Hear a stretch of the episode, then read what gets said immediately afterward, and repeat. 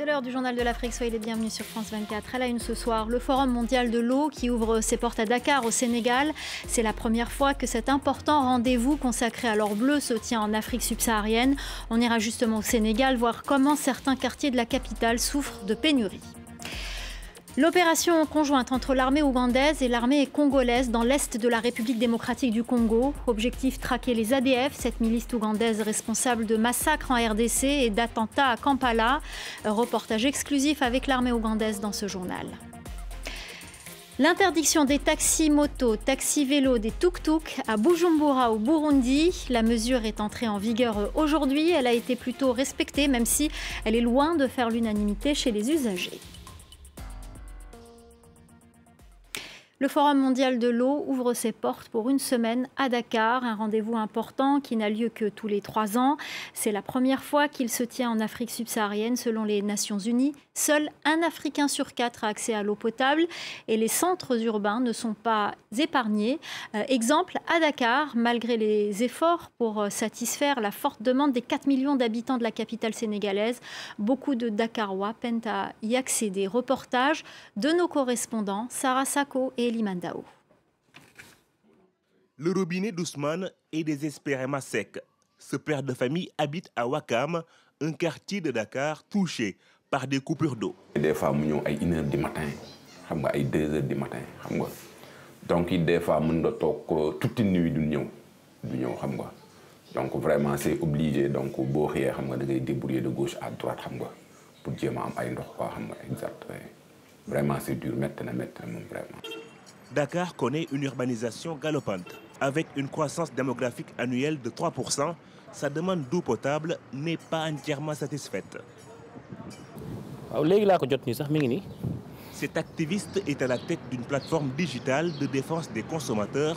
Il reçoit régulièrement des plaintes de Dakarois privés du liquide précieux. Une capitale comme Dakar, on, on ne peut pas comprendre. Bon, moi personnellement, je ne peux pas comprendre qu'en 2022, qu'on puisse être là à parler de problèmes d'eau. On a plusieurs moyens, c'est-à-dire manifestations, pétitions, rencontrer les directeurs. On va essayer tout, on va, on va vraiment essayer tous les moyens qu'on peut.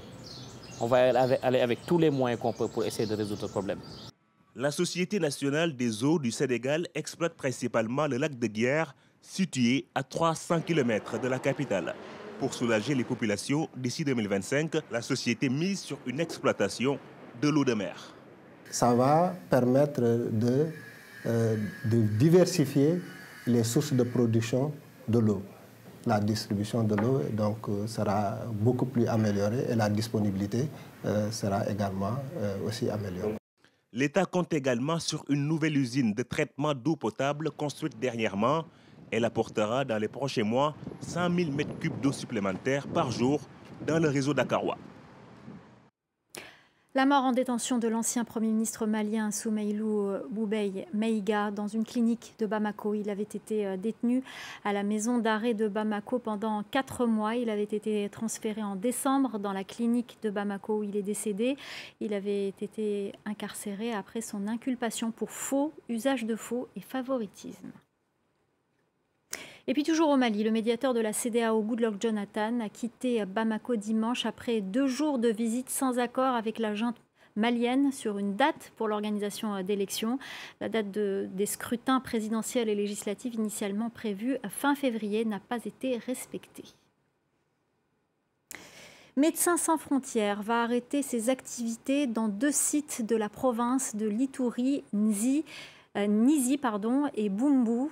Euh, dans le nord-est de la République démocratique du Congo. L'ONG pointe du doigt l'insécurité grandissante et les attaques répétées contre les populations et contre ses structures et son personnel. Le 28 octobre dernier, deux de ses employés ont été grièvement blessés par balle lors d'une embuscade.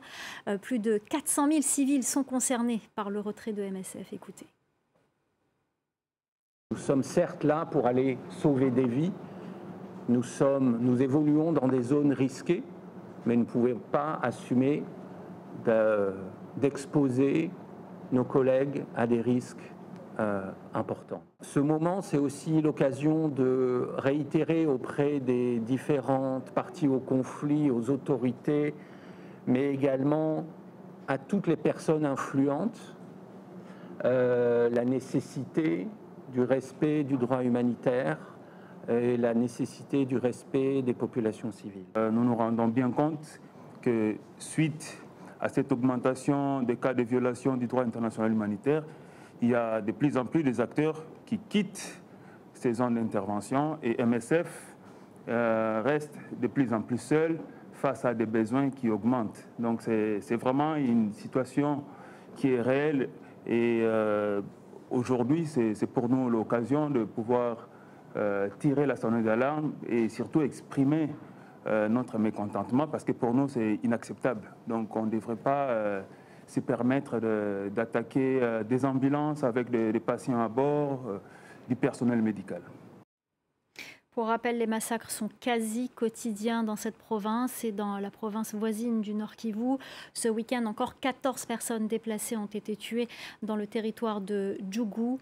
Euh, les Codeco sont pointés du doigt, un groupe armé qui prétend défendre les intérêts de la communauté landou.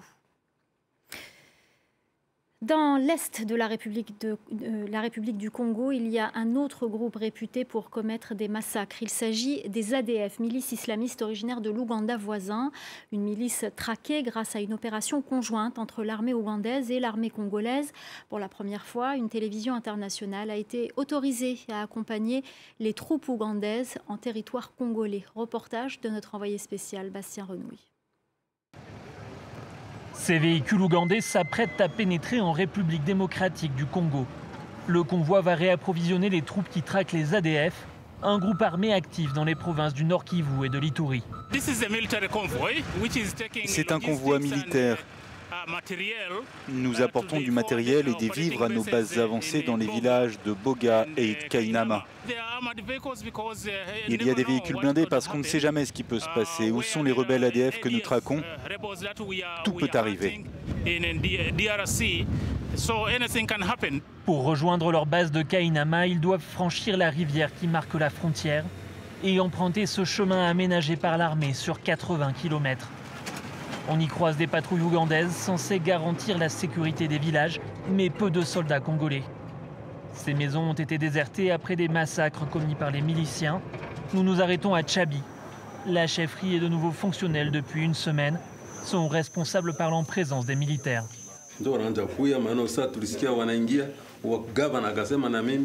Les gens commencent à revenir ici. Le gouverneur m'a demandé de reprendre mon poste maintenant que l'armée ougandaise, en coordination avec l'armée congolaise, assure notre sécurité.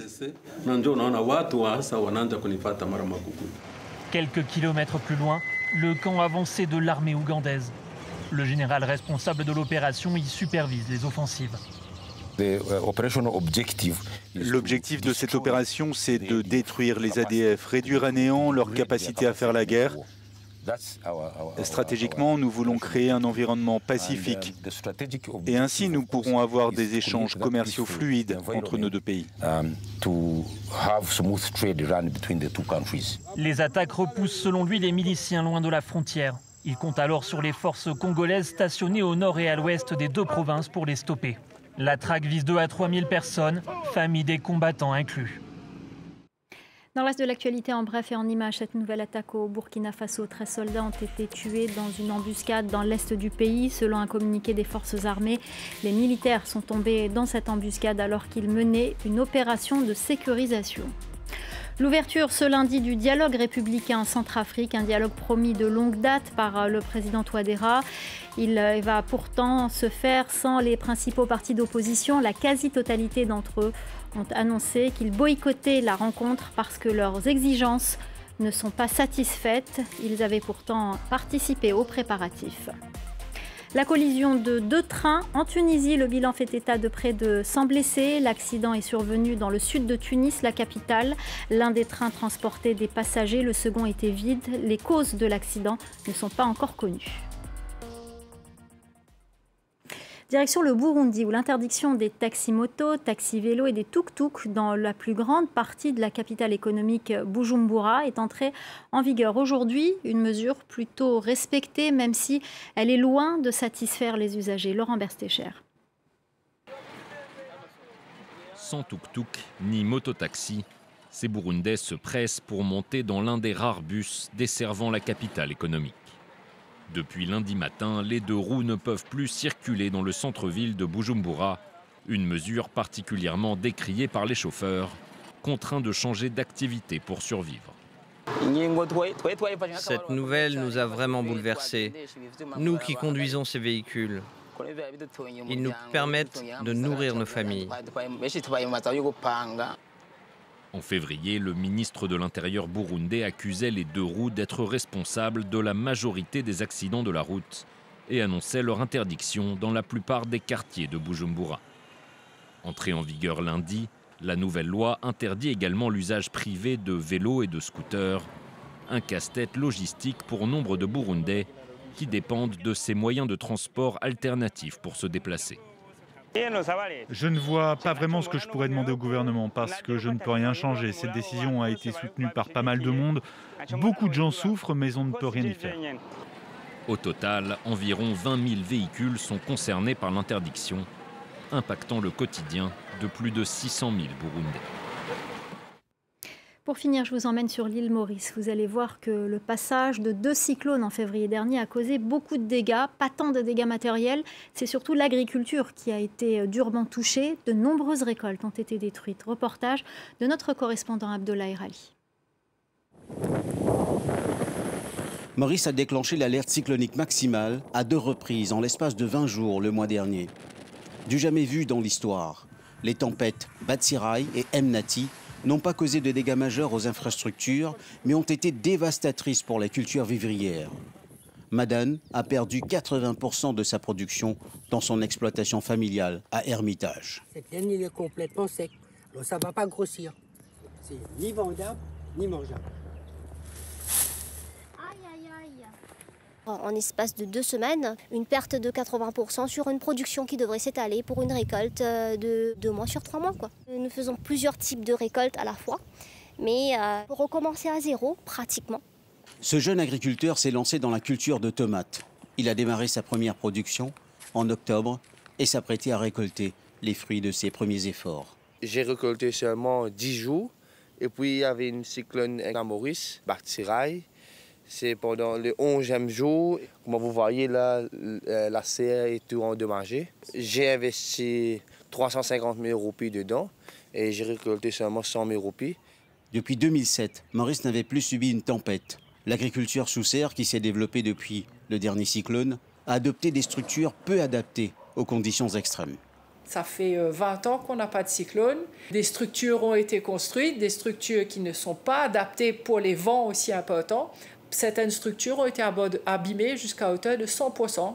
De ne pas avoir de cyclone pendant 20 ans et puis deux d'un coup, c'est un changement majeur dans le climat que nous avons dans l'océan Indien. Au marché de Vakwa, certains étals sont encore vides trois semaines après. Pour pallier la pénurie de légumes locaux, Maurice a importé d'urgence 2000 tonnes de produits vivriers d'Afrique du Sud, d'Inde et d'Égypte notamment. Ils sont vendus à des prix subventionnés dans 13 locaux gérés par les autorités. Voilà, c'est la fin du journal de l'Afrique. Restez avec nous dans quelques instants, la suite de Paris Direct avec Audrey Racine.